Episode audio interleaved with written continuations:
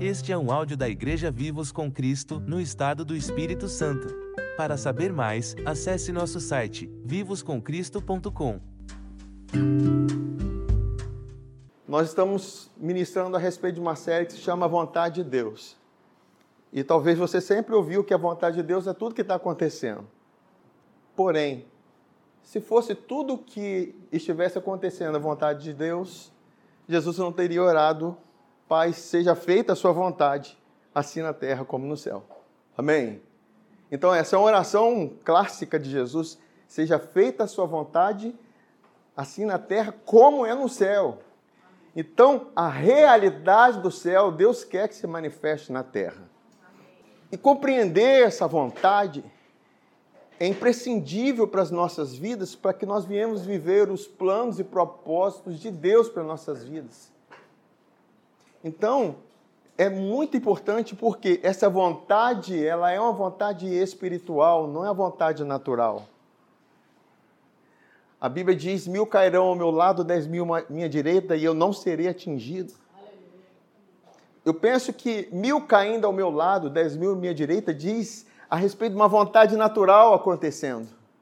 Mas eu não ser atingido diz respeito a uma vontade divina acontecendo. E Deus quer que a vontade divina prevaleça em nossas vidas. E precisa você desejar isso. Precisa você querer algo novo para a sua vida. Você desejar um, um plano superior para você. Porque a Bíblia diz assim que os meus pensamentos são mais altos que os seus pensamentos. Os meus caminhos são muito mais altos que os seus caminhos. E às vezes nós, no nosso orgulho, na nossa prepotência, e nós achamos, não, Deus quer satisfazer minha vontade. E, e nem sempre, queridos, a nossa vontade é uma vontade boa. É, a Bíblia fala da vontade da carne e dos pensamentos, são inclinações que nos levam à morte parecem boas e prazerosas, mas não conduzem à morte. Mas a Bíblia também diz que a vontade de Deus é boa, agradável e perfeita. Amém. Então, a vontade boa, agradável e perfeita está em Deus. E é muito importante nós compreendermos isso. Nunca foi da vontade de Deus que o homem morresse. Nunca foi da vontade de Deus que o homem fosse enfermo. Nunca foi a vontade de Deus que o homem vivesse miséria. Nunca foi a vontade de Deus que o homem vivesse só.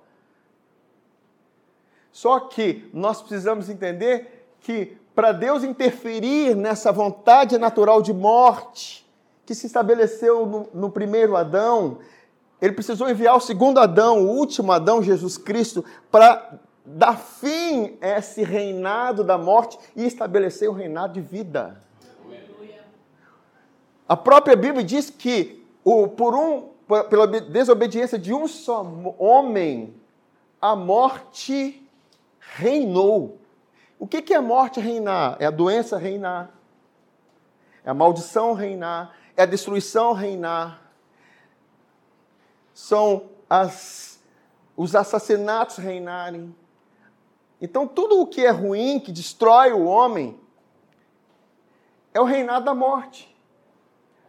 Mas o mesmo versículo diz que também por um só ato de justiça, pela obediência de um só homem, os que recebem a abundância da graça e o dom e da justiça reinarão em vida. Então, o assunto para nós recebermos essa vida que supera essa morte. Porque a vida que supera a morte de Adão é a vida de Cristo. Não é a vida natural. Amém. Quando Deus envia, o único que Deus predestinou para morrer foi Jesus. Porque ele veio com o encargo de morrer. E quando ele morre, é para dar fim a uma natureza terrena e estabelecer uma nova natureza. Apóstolo Paulo fala muito bem isso, diz assim: agora, quem está em Cristo, nova criatura é, as coisas velhas se passaram, tudo se, se fez novo. tudo se fez novo. E entender isso é importante. Agora, nós sabemos isso, isso acontece quando nós entregamos a nossa vida a Jesus e o aceitamos como Senhor das nossas vidas. Aceitamos a sua morte, aceitamos a sua redenção, aceitamos que ele derramou seu sangue, porque nós não tínhamos condição de nos salvar por nosso próprio sangue. Porque o nosso sangue estava contaminado do pecado. Mas o sangue inocente de Jesus, o sangue puro, imaculado, é o único que pode nos resgatar da morte e da maldição. E porque nós cremos nisso, a Bíblia diz que com o coração se crê para a justiça e com a boca se faz confissão para ser salvo. Você não fez nenhum ato penoso para ser salvo. O trabalho de Jesus foi penoso para que você, pela graça, receba a salvação. Amém. Então a salvação é algo disponível.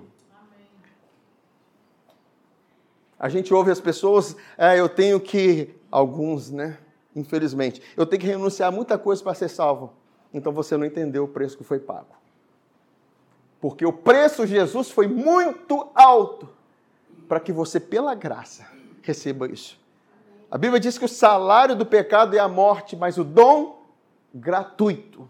Queridos, se é dom, já é gratuito, mas Deus enfatiza que a salvação é pela graça. O dom gratuito o dom gratuito é a vida eterna. A vida eterna não é a vida somente que quando nós morremos, porque cremos em Jesus, nós vamos viver no céu. Não, é a vida que Deus quer que nós vivemos aqui.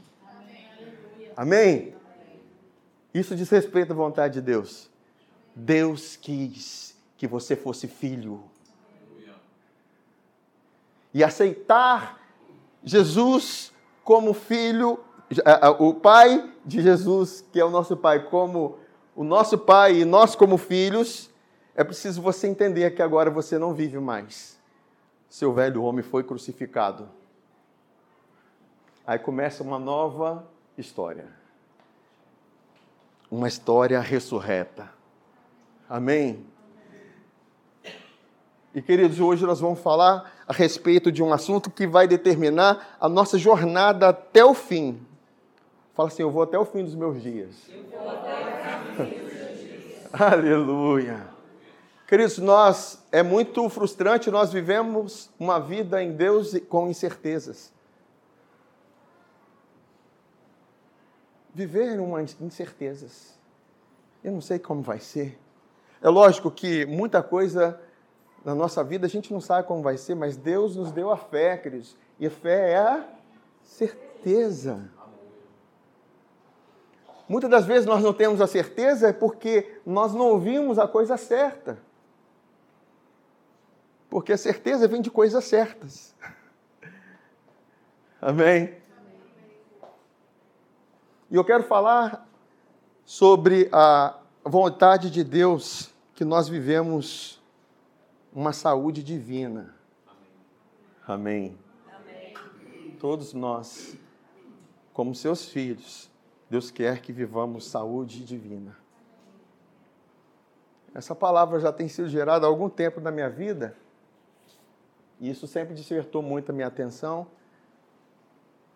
E isso me despertou e, e eu entendo que Deus planejou que, que nós estivéssemos aqui ministrando sobre isso aqui hoje. Eu sei que muitos de nós já perdemos entes queridos por causa de enfermidade. Isso é um fato. Eu sei que muitos de nós já vivenciamos muitas situações em que nós, vemos, nós vimos a enfermidade ceifando vidas. E a gente não pode imaginar que enfermidade ceifar vidas é Deus colhendo vidas. Amém eu quero que nós saiamos daqui hoje com uma certeza no coração que qual é a vontade do Pai para você. Amém. Qual é a vontade de Deus para a sua saúde? Deus quer te ver doente para te ensinar algo? Deus quer te ver num estado de, de miséria para te ensinar algo, Deus quer te ver num estado assim. Então nós precisamos compreender, porque a gente ouve muitas doutrinas a respeito disso, e eu quero extrair algo da Bíblia para você, algo que não vem de experiências humanas. Mesmo porque as doutrinas que são baseadas em experiências, elas não podem ser consideradas como doutrinas. Ah, eu orei para Deus me curar, mas ele não me curou. Então eu entendi que não é da vontade de Deus de me curar. Aí a pessoa, aí a pessoa tira dessa falha e fala assim: Deus só cura se for da vontade dele. Você entende? Deus só faz se for da vontade dele. Então, se só acontece se for da vontade de Deus, ou você vai buscar entender a vontade dele, ou você vai esperar ver como é que vai ser o fim das coisas. Uma coisa eu sei, que Jesus é o início ele também é o final. E eu posso dizer que o Jesus do início é aquele que nasceu, vamos dizer para nós, nasceu como um homem, andou sem pecado e foi para uma cruz. Esse, o Verbo que se fez carne e habitou entre nós, ele foi para a cruz. Ele não tinha necessidade de ir para a cruz, mas ele foi porque ele sabia que na cruz era a única forma de remover a maldição do homem. E que nós precisamos saber que a enfermidade é uma maldição. Ela está contida na maldição da lei. Deuteronômio 28 lista várias enfermidades. E aí ele fala assim: além de outras enfermidades que surgirem. Agora, o fato de hoje nós estarmos passando por sintomas não é motivo para nós nos sentirmos condenados ou excluídos. Nós precisamos ouvir a verdade, porque a verdade nos traz entendimento correto das coisas. Não é porque você toma remédio que você é incrédulo. Cris, nós precisamos ter moderação na vida. Eu quero já começar com essas coisas. Não se sinta um alheio porque você toma remédio, que vai ao médico, eu também faço essas coisas. Mas quanto mais você vai acessando realidades divinas, mais você vai acessando realidades de saúde. Amém. Aleluia. Amém, Jesus? E entender a vontade de Deus é parte do plano dele para que você acesse essa saúde nós temos é, meditado como texto base dessa vontade de Deus é a oração do Pai Nosso, que diz: Pai Nosso que estás no céu, está em Mateus capítulo 6. Santificado seja o teu nome, venha a nós o teu reino, seja feita a tua, assim na terra como no céu. Aí ele fala aqui: o dai-nos hoje o nosso pão de cada dia. Fala assim, o pão de cada dia. Pão de cada dia. E talvez você fale comigo, porque eu, nós vamos extrair do pão de cada dia a cura. E talvez você fale comigo, mas o pão não é suprimento? O pão, nós já até falamos do, do suprimento da vida de prosperidade, Deus nos dá pão, nos dá alimento, sim. Mas o pão também diz respeito à cura ao suprimento do seu corpo, ao suprimento da sua alma e suprimento do seu espírito. Jesus mesmo disse que nem só de pão viverá o homem, mas de cada palavra que sai da boca de Deus. E vamos entender mais sobre isso porque nós vamos ver aqui em Mateus capítulo 15, versículo 22 a 28.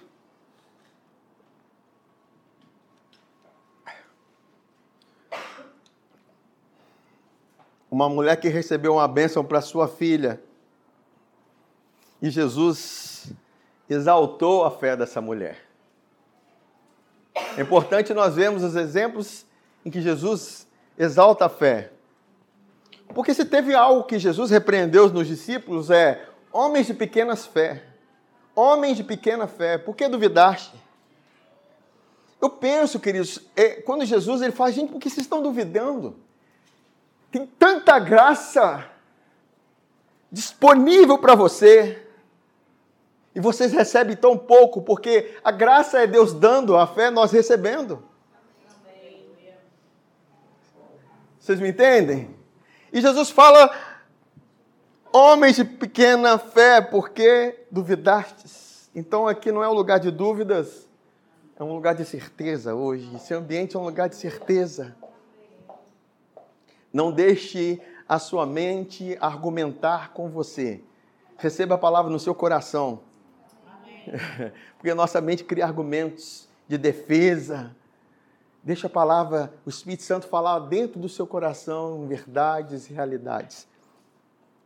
Aí ele diz aqui: E eis que uma mulher cananeia, só um parênteses, ela é cananeia porque ela não, é, não era judeia, judia. Ela não era jude, de, do, do povo de Israel. Amém? Uma israelita. Que viera daquelas regiões, clamava: Senhor, filho de Davi. E todos nós sabemos que a linhagem de Israel passa por Davi. Então, falar sobre Davi é dizer sim, eu sou de Israel. filho de Davi. Mas essa mulher não era de Israel. Ela era uma cananeia. Ele fala: Tem compaixão de mim, minha filha está horrivelmente endemoniada. Ele, porém, não lhe respondeu palavra, e os seus discípulos, aproximando-se, rogaram-lhe: Despede-a, pois vem clamando atrás de nós. Mas Jesus respondeu: Não fui enviado senão as ovelhas perdidas da casa de Israel. E Jesus reafirma: Eu não vim para os de fora, eu vim para os da casa. Eu vim para Israel. Só que essa mulher, ela transcende o que nós também devemos transcender.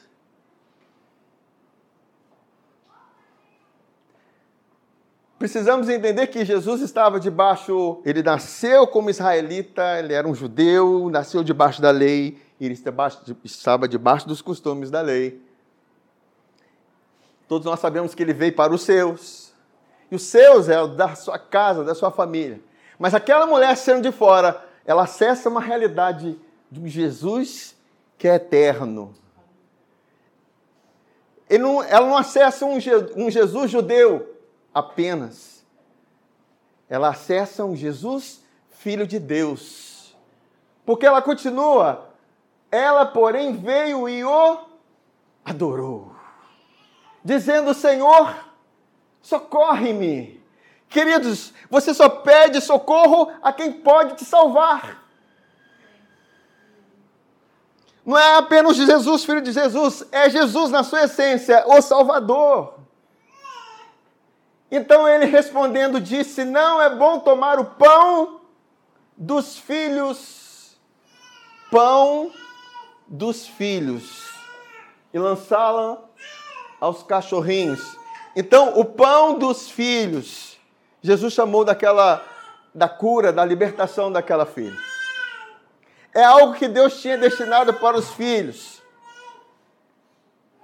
E lançá-lo aos cachorrinhos e entender que Jesus não estava é, trazendo uma.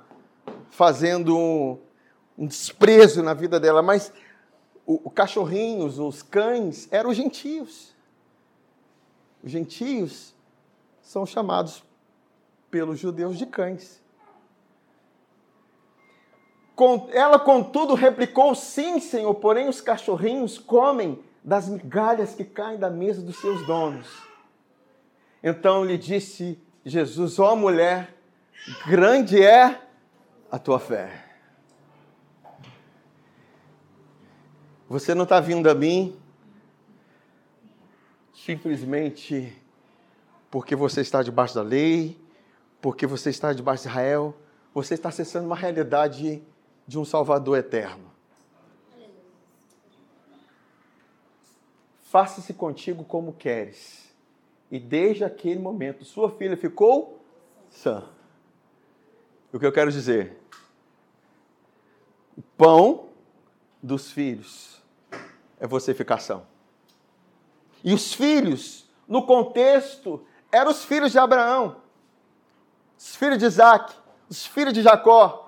E nós falamos semana passada que os filhos de Abraão são aqueles que creem, que são justificados pela fé em Jesus. Esses são os que creem. Nós, os filhos de Abraão, porque cremos nele. É muito importante que você ouça todas as mensagens e aprendam, aprendam, aprendam, para que vocês façam conexões mais rápidas. Amém. Mas entender isso é importante. Então, se é pão dos filhos,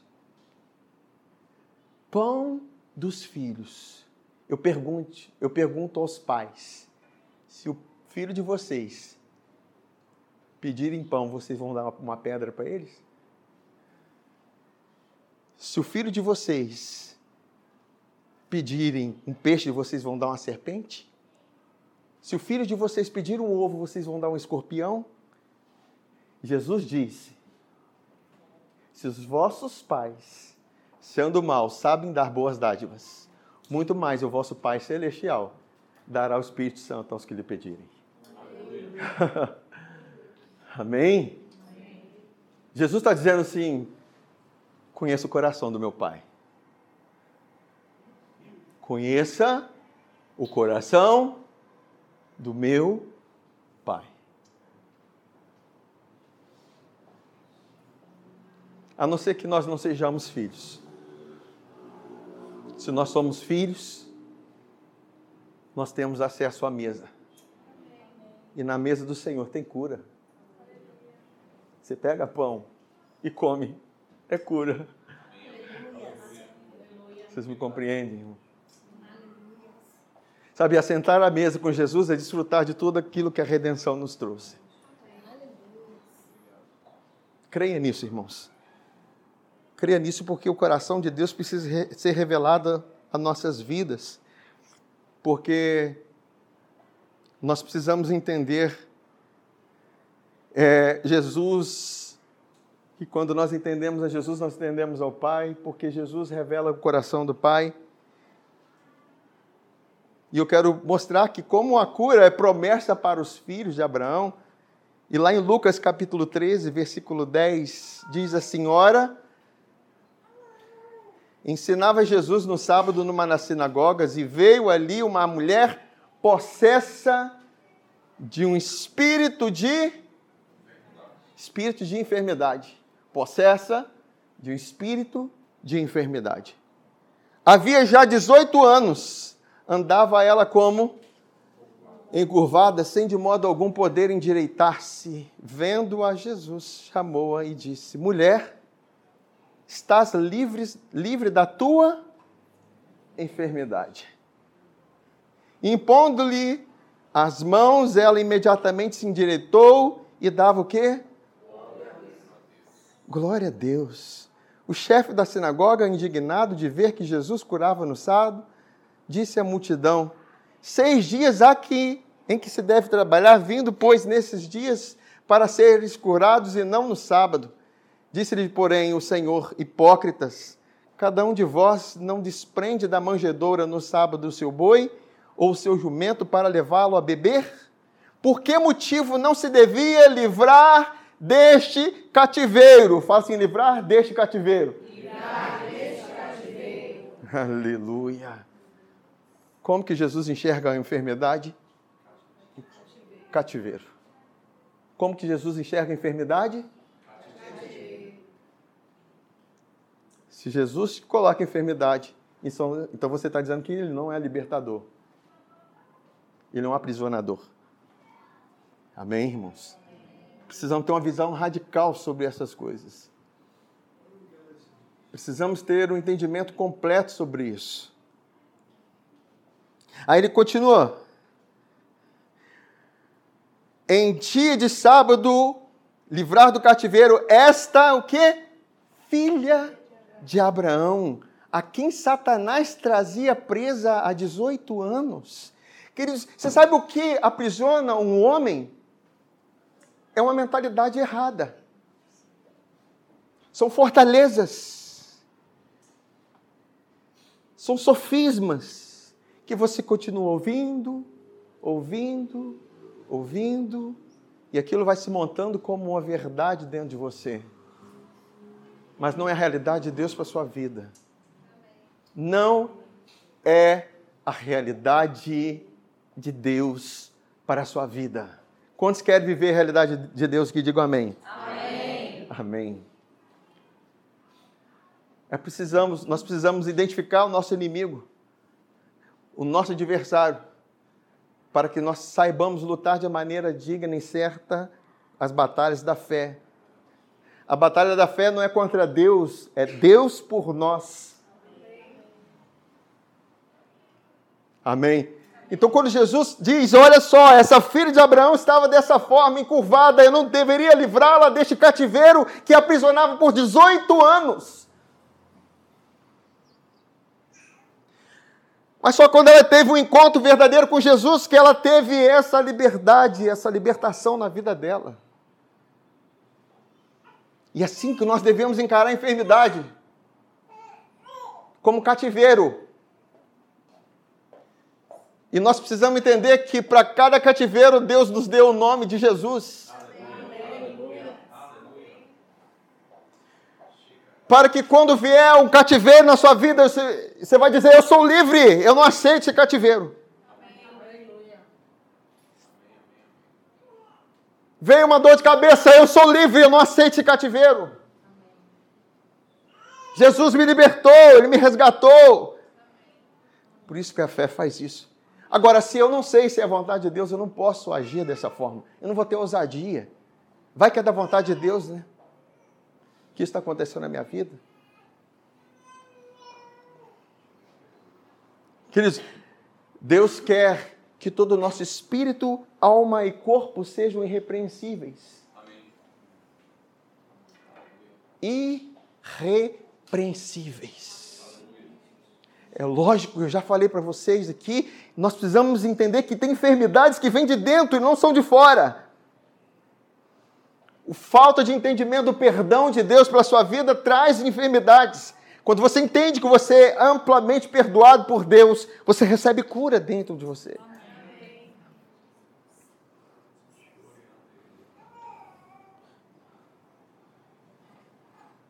Em Mateus capítulo 8, versículo 16 a 17, tem um,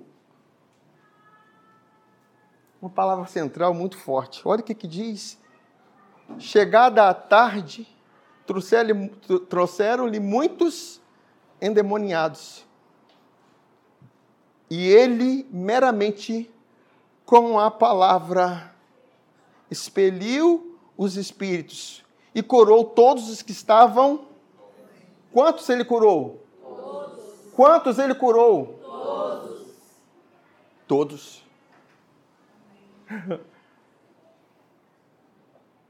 Fala assim, todos. Todos.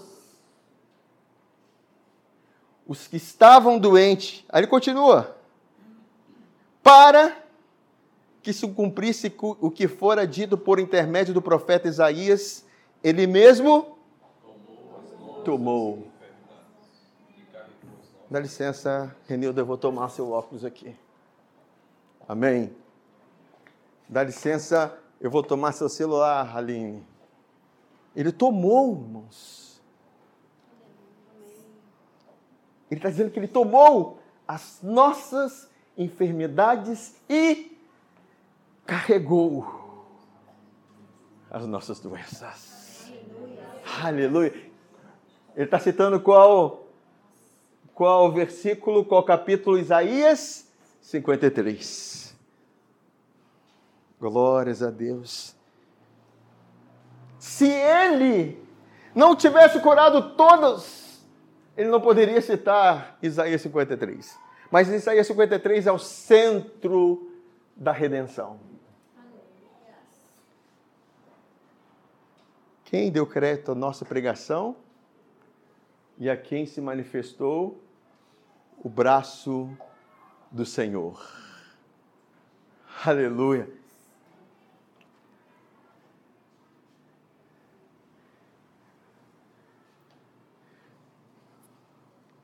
O que, que diz em 1 Pedro, capítulo 2, versículo 24? Carregando, fala assim, carregando. carregando. Ele mesmo em seu corpo, em seu corpo. Lembre-se disso. Ele carregou em seu corpo. Preste atenção, irmãos. Não se distraiam com nada, por favor. Pão, o pão dos filhos precisam ser entregue a todos. Amém. E se nós distraímos com qualquer situação, a gente perde os detalhes de Deus. Amém? Amém. Sei que o local aqui para nós aqui distrai, mas busque atenção. Amém? Carregando ele mesmo em seu corpo sobre sobre o madeiro. Para que mortos os nossos Deixa eu ler aqui. Carregando o seu corpo sobre o madeiro, os nossos pecados, para que nós, mortos para os pecados. Queridos, por que nós estamos mortos para o pecado? Porque ele carregou sobre ele. Porque nós estávamos nele.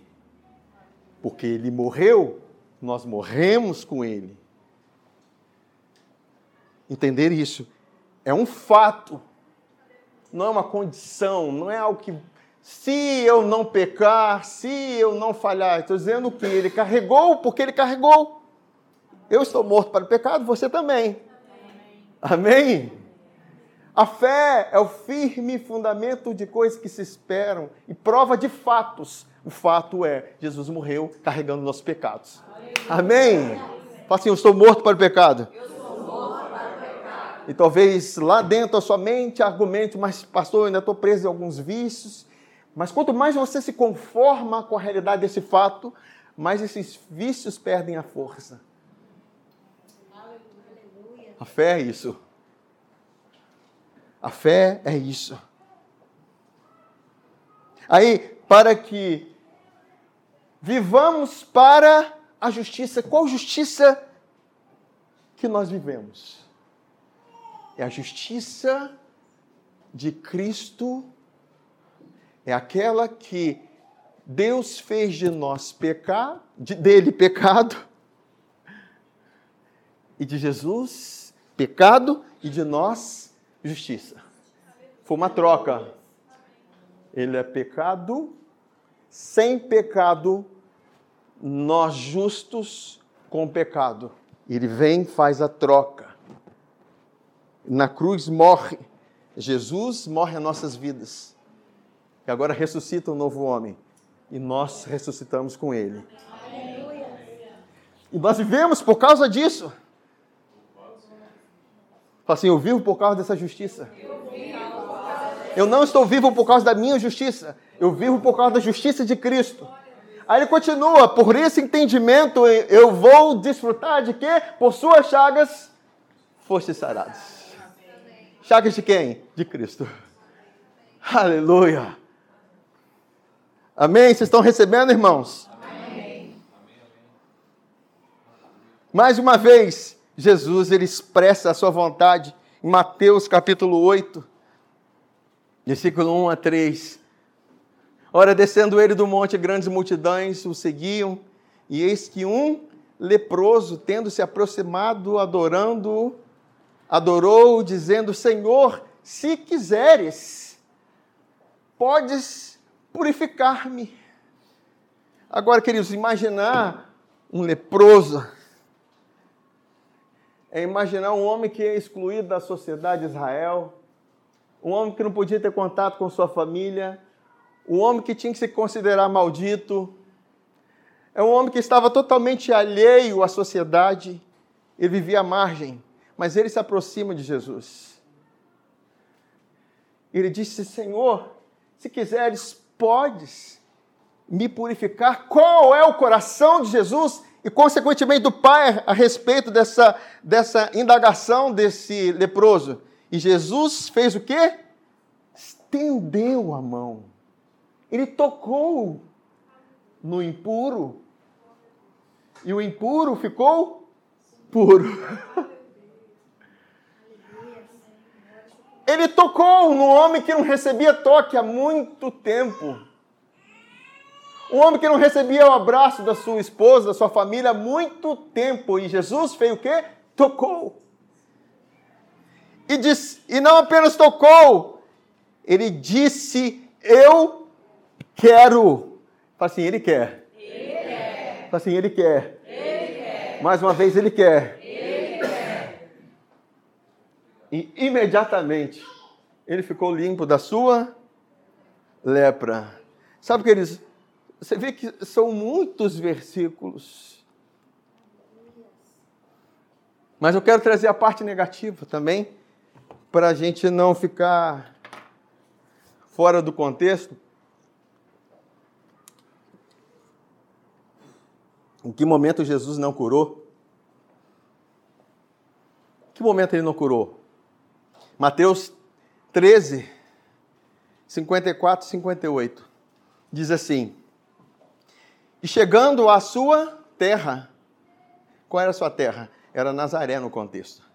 Ensinava-os na sinagoga, de, sal, de tal sorte que se maravilhavam e dizia: De onde vem esta sabedoria e estes poderes miraculosos? Não é este o filho de, do carpinteiro? Não se chama sua mãe Maria e seus irmãos Tiago, José, Simão e Judas? Não vivem entre nós todas as suas irmãs? De onde lhe vem, pois, tudo isso? O que está dizendo? Eles duvidavam que Jesus vinha de Deus.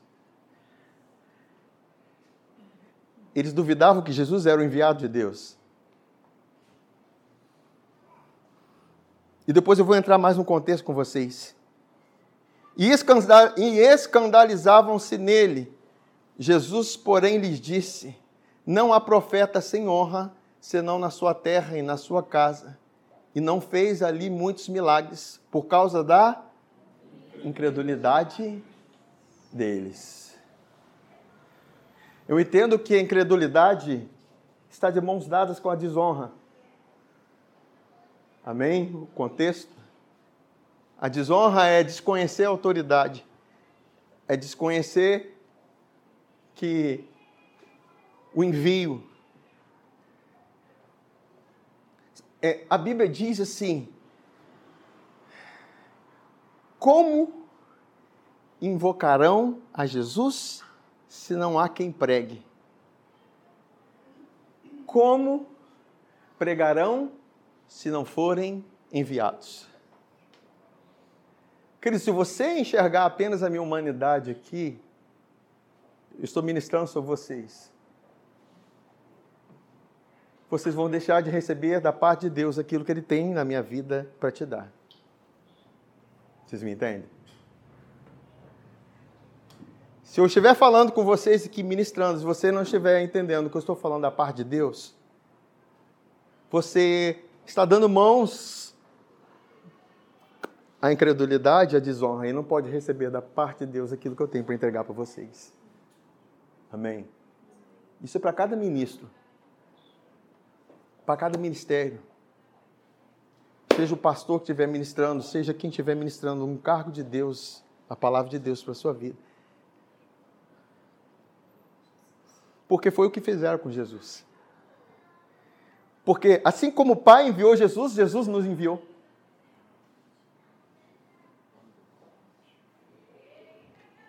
Você entende o contexto? Apóstolo Paulo, a segunda vez que ele volta ele escreve ou está com os irmãos em Gálatas. Ele diz: Quem feitiçou vocês? Vocês estavam caminhando tão bem. Vocês receberam a mensagem que eu enviei para vocês. Vocês receberam a mensagem de tal forma, e o apóstolo Paulo estava convivendo com o resultado de uma enfermidade nos olhos. Alguns dizem por causa das pedradas que ele recebeu, e ele diz assim: se pudesse, vocês teriam tirado os olhos de vocês e colocado em mim. Mas vocês receberam a palavra que eu disse para vocês como de um anjo, como do próprio Deus.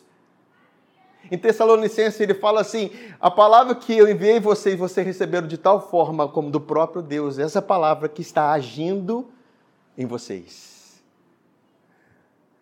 Amém, irmãos? É muito importante isso, porque o diabo, ele vai pegar na vida de quem ministra sobre você e ele vai querer, manchar a imagem de quem ministra sobre você para que você deixe de receber aquilo da parte de Deus tem para a sua vida. Por isso que a Bíblia diz assim: não aceites acusação contra os presbíteros, senão quando tiver duas ou três testemunhas. Vocês me compreendem, irmãos? Alguém falou mal de um, de um ministro. Peraí, quem mais falou? De onde mais veio isso? Cadê a outra testemunha? Por quê, queridos? Se o diabo vai querer, ele vai querer atacar a fonte. Porque quando o apóstolo Paulo fala, vocês são carta de Cristo produzido pelo meu ministério. Medida que eu estou ministrando aqui, o Espírito Santo está escrevendo uma carta nos seus corações. Entenda isso, que é o ministério, queridos. Você não é uma carta porque você faz algo, você é uma carta porque você está recebendo uma palavra viva, não letra, mas espírito. Que a letra mata, mas espírito vivifica. Por isso a importância da honra, da submissão, acatar com apreço aqueles que presidem sobre vocês, porque a Bíblia diz que eles têm cuidado da vida de vocês. É importante, queridos, isso faz parte da cura, isso faz parte da, do milagre. Quando você não reconhece a autoridade, o encargo, o chamado. Amém? Quando você não reconhece, você está de de receber. Isso não vai receber. É importante que você está ouvindo, acolha como palavra de Deus. Você crê que Deus está falando com você, queridos? Agora, não é para me agradar. Não é para agradar pastor Jean, não é para agradar quem ministra aqui, não é para agradar. Não, queridos, é para agradar a Deus, que envia a quem ministra. Como pregarão se não forem enviados?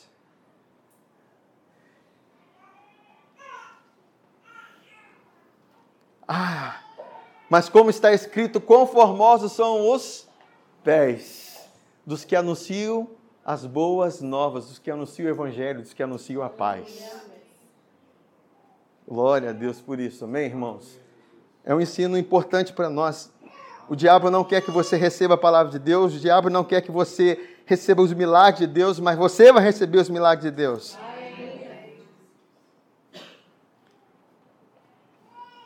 Queridos, o que de melhor eu, particularmente, como ministro, tenho para te dar é essa palavra revelada que pode transformar a sua vida. Amém, Amém queridos?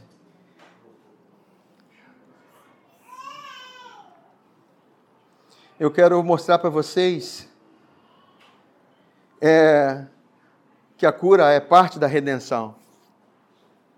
O que, que diz em Isaías 53, versículo 5? Mas ele, Jesus, foi traspassado pelas nossas transgressões e moído pelas nossas iniquidades, o castigo que nos traz a paz. A paz ali é perdão e justificação. O castigo que nos traz a paz estava sobre ele e pelas suas pisaduras fomos sarados. Você vê que na, na redenção andam junto perdão, remissão de pecados e, e cura. Eles andam juntos. Se você tem dúvida do perdão, você vai ter dúvida da cura. Se você não tem dúvida do perdão de Deus para sua vida, automaticamente você não vai ter dúvida da cura. Nós estamos em paz com Deus, sendo, pois, justificados pela fé, temos paz, paz com Deus. Gálatas 3,13, versículo 14 diz assim: Cristo nos resgatou da maldição da lei. O que, que tinha na maldição da lei? Todas as enfermidades, tudo estava lá também. Fazendo ele próprio maldição em nosso lugar, porque está escrito: Maldito aquele que for pendurado no madeiro, para que a bênção de Abraão chegasse aos gentios, como chegou aquela mulher cananeia. e em Jesus Cristo, a fim de que recebêssemos pela fé o Espírito prometido. Romanos 10, 10 diz assim: Porque com o coração se crê para a justiça e com a boca se confessa a respeito da salvação. Salvação, a palavra sozo inclui preservação, cura, livramento. Então a palavra, a, a cura está na redenção. É, é, é pão dos filhos. Agora, tudo isso que eu estou falando com vocês, queridos, é importante que vocês compreendam aquilo que está em Provérbios capítulo 4, que é um estilo de vida. Versículo 20: Filho meu, atenta para as minhas as minhas razões inclinam os seus ouvidos. Não deixa apartar dos seus, guarda no mais íntimo do teu. Por quê? Porque são vida para quem as acha. E o quê? O saúde para o seu corpo. O que que são vida para aquele que as acham? As palavras. A palavra é saúde.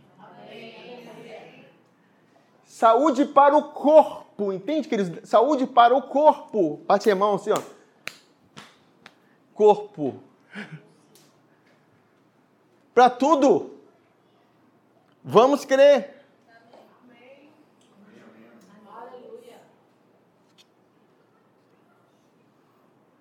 Sobre tudo que se deve guardar, guarda-o, porque dele procedem as fontes então, cada palavra dessa que o Espírito Santo está comunicando com vocês, guarde no coração, tranque a porta. Vigie sobre isso, medite nisso, guarde isso, guarde, fale isso, fale, medite, mais vezes medite.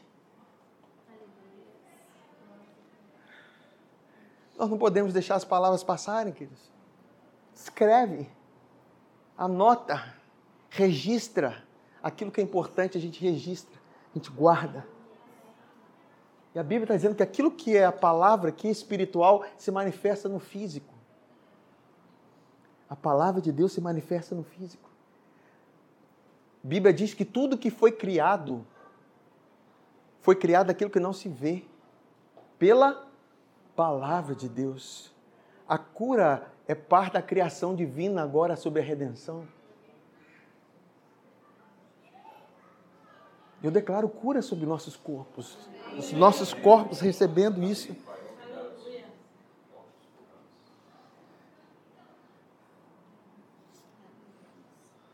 Tiago capítulo 5, versículo 14 a 15 diz assim: Entre vocês, alguém que está doente. Tiago está entrando aqui, irmãos. Graça e paz. Vocês são da igreja vivos com Cristo? Ele está dizendo assim: está alguém entre vocês doente? Aí pode se levantar, oh, aqui, eu estou passando por isso, eu estou passando por aqui, eu estou passando por isso aqui. Aí ele fala assim, mas olha, gente, pode ser que alguns, se Deus não queira, não seja da vontade de Deus curar. Ele não falou isso ele disse assim: está alguém, qualquer um, está doente? Mande chamar os presbíteros da igreja, para que estes orem sobre ele e unjam com óleo em nome do Senhor. A oração feita com fé. A oração feita com fé não é Senhor, se o Senhor quiser, Senhor, se for da tua vontade, Então cura, isso não é oração com fé, queridos. A oração com fé é certeza daquilo que se espera. Diante de tudo que você ouviu que hoje, você acha que Deus tem pão para a sua vida? O pão dos filhos? Ele tem a cura para você? Então creia que a Bíblia diz que a oração da fé curará o doente. O Senhor não é o homem, não é o ministro, é o Senhor o levantará. E se houver cometido pecados, ele será perdoado. Glória a Deus, queridos. Percebam de onde entram doutrinas de homem, sendo que a palavra de Deus é muito clara a respeito daquilo que Deus tem para a nossa vida e quer. Por isso que nós podemos ser até ousados e falar: Senhor, o Senhor quer. E eu recebo. E não apenas recebo, mas já te agradeço. Porque o Senhor é meu Pai. O Pai não nega pão ao seu filho. Nem os pais, sendo maus, diz Jesus, sabem, negam pão aos seus filhos. Aí ele fala: O meu Pai Celestial dá o melhor, o Espírito Santo, porque o Espírito Santo é que cura. A Bíblia diz que o mesmo Espírito que ressuscitou Jesus dentre os mortos, se ele habita em vocês, então ele vivificará. Fala assim: o Espírito Santo vivifica. O. Meu corpo físico. Mais uma vez, o Espírito Santo vivifica. O, Espírito Santo vivifica. o meu corpo físico. Meu Agora bota a mão sobre sua cabeça. O Espírito Santo vivifica. O, Espírito Santo vivifica. o meu corpo físico. Amém. Aleluia. Aleluia. Glória a Deus.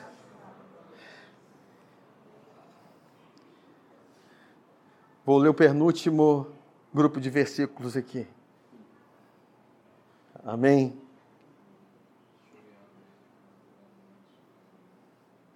Que vai falar sobre a ceia do Senhor. Importante nós entendermos. Cristo, estou dando um ensino completo sobre curas. Você vai pegar, ouvir essa palavra, essa mensagem.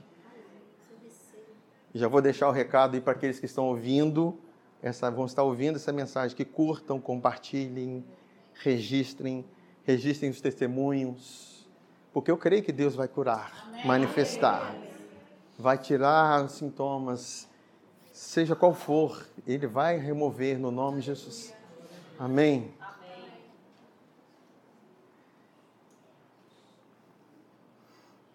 Como nós falamos que o pão, a cura é pão dos filhos, a ceia do, a ceia do Senhor é retratado por dois elementos, dois elementos, o pão e o vinho.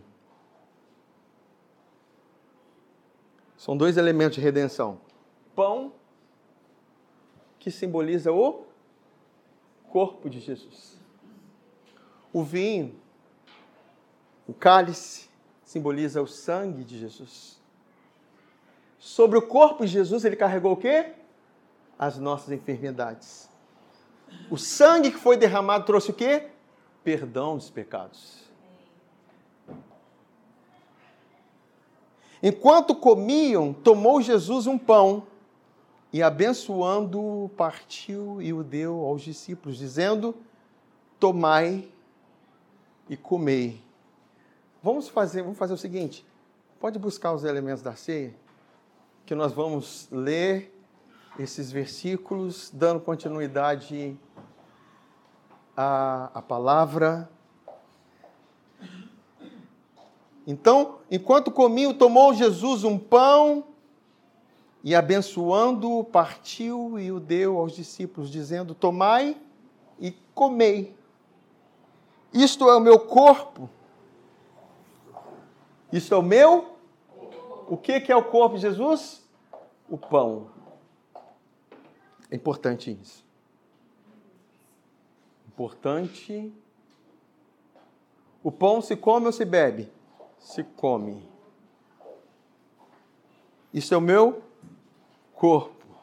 Seguir tomou um cálice, tendo dado graças, o deu aos discípulos, dizendo: Bebei dele todos, porque isto é o meu, o sangue da nova aliança derramado em favor de muitos para remissão de pecados.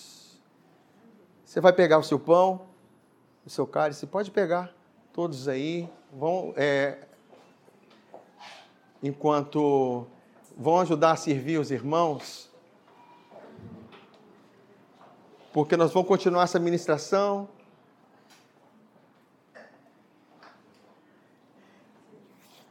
Entender, queridos, que a ceia é para aqueles que creem em Jesus. É para aqueles que creem no favor divino.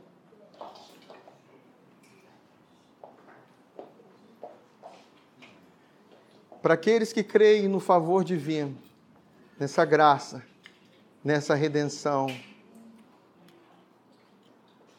Você vai deixar aí e nós vamos deixar aberto aqui. Ele disse aqui: Bebei deles todos, porque isto é o meu sangue, o sangue da nova aliança, derramado em favor de muitos para a remissão de pecados. Eu vou ler aquilo que o apóstolo Paulo, eu acho que não vai ter essa versão aqui, que é a NBVP, É, glórias a Deus pela vida do André, gente. Você achou aí? Tem? Amém? Como que a gente precisa ser grato pela vida dos irmãos, né? Cada um.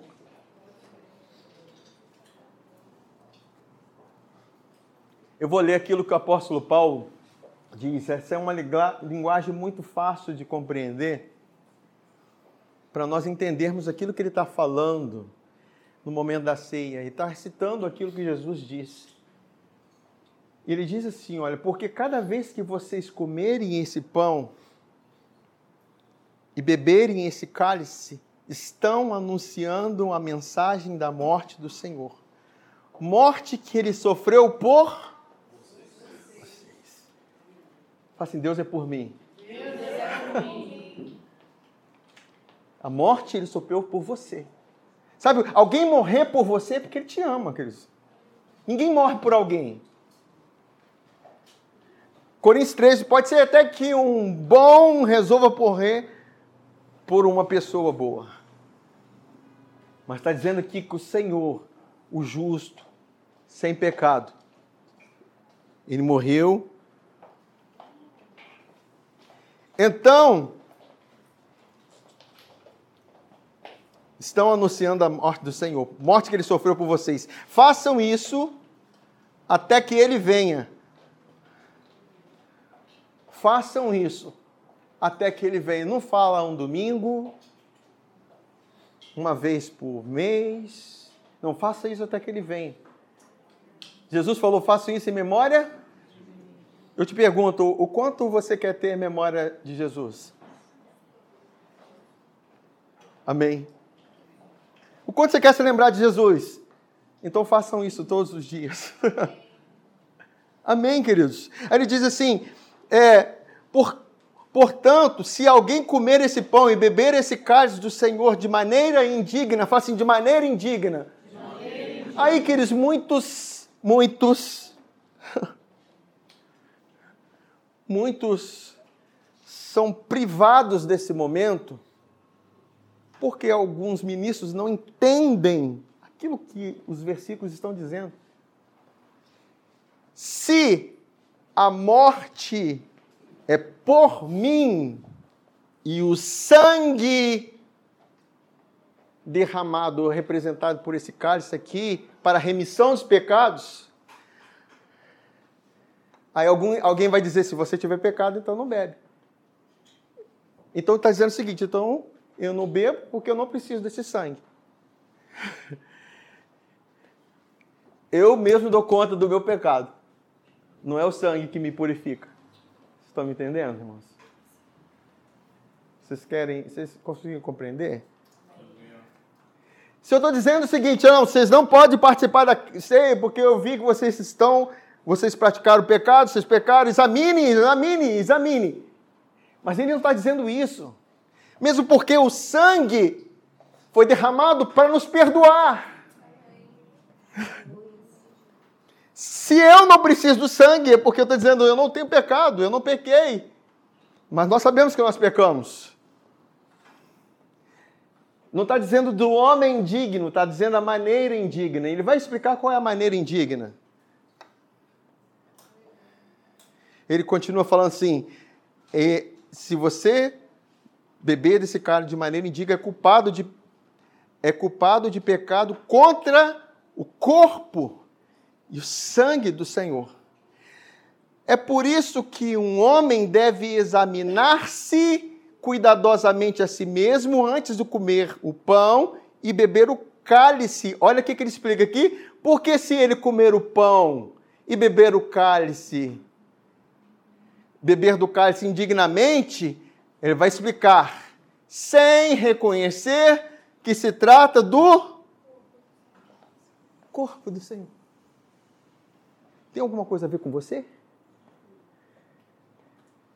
Vocês estão me entendendo, irmãos? A, a, conta entre vírgulas aqui, porque está explicando. Sem reconhecer que se trata do corpo do Senhor. Você, você reconhece que esse pão é o corpo do Senhor? O corpo que foi entregue por você? O corpo que te traz cura? Irmãos, vocês estão me ouvindo? Amém, irmãos? Preste atenção aqui. Não perca a cereja do bolo. Não perca todos os detalhes. Vamos até o fim. Então ele está dizendo assim: olha, está comendo e bebendo o julgamento de Deus sobre sua própria vida, porque não está discernindo o corpo do Senhor, não está discernindo a redenção, não está discernindo o perdão, não está discernindo a obra consumada, não está discernindo a redenção que está em Cristo. Aí, o que, que ele continua falando assim? É por isso que muitos de vocês estão fracos e doentes, e alguns até já, quando ele diz alguns até já, morreram porque morreram fora do tempo. Vocês estão me entendendo? Alguns já morreram, porque morreram fora do tempo, porque não desfrutaram da realidade de participar disso aqui. Ô, oh, queridos, nós precisamos fazer isso com entendimento. Isso vai trazer mais temor em nossas vidas. Isso vai trazer mais compreensão para nossas vidas isso vai trazer cura, porque ele está dizendo: se você comer, vamos inverter ou trazer é, uma sentença diferente dessa realidade aqui. Então, se eu como o corpo discernindo, o pão discernindo o corpo de Jesus e bebo o, o cálice discernindo o sangue de Jesus, então eu recebo o quê? Força e saúde. Força aí? Força aí? Saúde. Aleluia. Queridos, creia que a Bíblia diz que o nosso corpo é, é membro de Cristo. Fala assim, o meu corpo é membro de Cristo. Seu corpo, as suas mãos são membros de Cristo. Vamos fechar os olhos nesse momento. Se você está com algum sintoma de enfermidade, nós vamos orar no nome de Jesus. Você mesmo vai colocar a mão e nós vamos declarar no nome de Jesus a cura completa no seu corpo, no nome de Jesus. De olhos fechados todos, estamos recebendo, Pai, a tua palavra, Pai. Sua palavra é viva e eficaz e é mais penetrante que uma espada de dois gumes e nós declaramos, Pai, que sobre o nosso corpo, Pai, nenhuma enfermidade, nenhum mal vai ficar. Senhor, Jesus veio para nos libertar do cativeiro da enfermidade. E Jesus nos libertando, verdadeiramente somos livres e nós declaramos, Pai, que todo cativeiro de enfermidade saia do nosso corpo no nome de Jesus. Nós declaramos, Pai, o nosso corpo livre, nós declaramos a nossa mente livre, nós declaramos o nosso sangue abençoado, nossas juntas, medulas, todo o nosso ser, todo o nosso ser interior restaurados no nome de Jesus. Nós ministramos isso, Pai. Declaramos, Pai, cura e saúde nenhum espírito de enfermidade vai permanecer no nosso corpo, nenhum tumor, nada, Pai, nada pode permanecer no corpo de Cristo. Nosso corpo é sarado, ah, nenhum caroço pode permanecer no corpo do Senhor, Senhor, porque assim como Jesus é, nós somos. Nenhuma dor pode permanecer no nosso corpo, no nome de Jesus. Nenhuma nenhuma tendinite, nada Senhor, de inflamação vai permanecer, nenhuma pedra nos rins, pedra na vesícula, nada no nosso corpo pode permanecer, porque nós somos templos do Espírito Santo.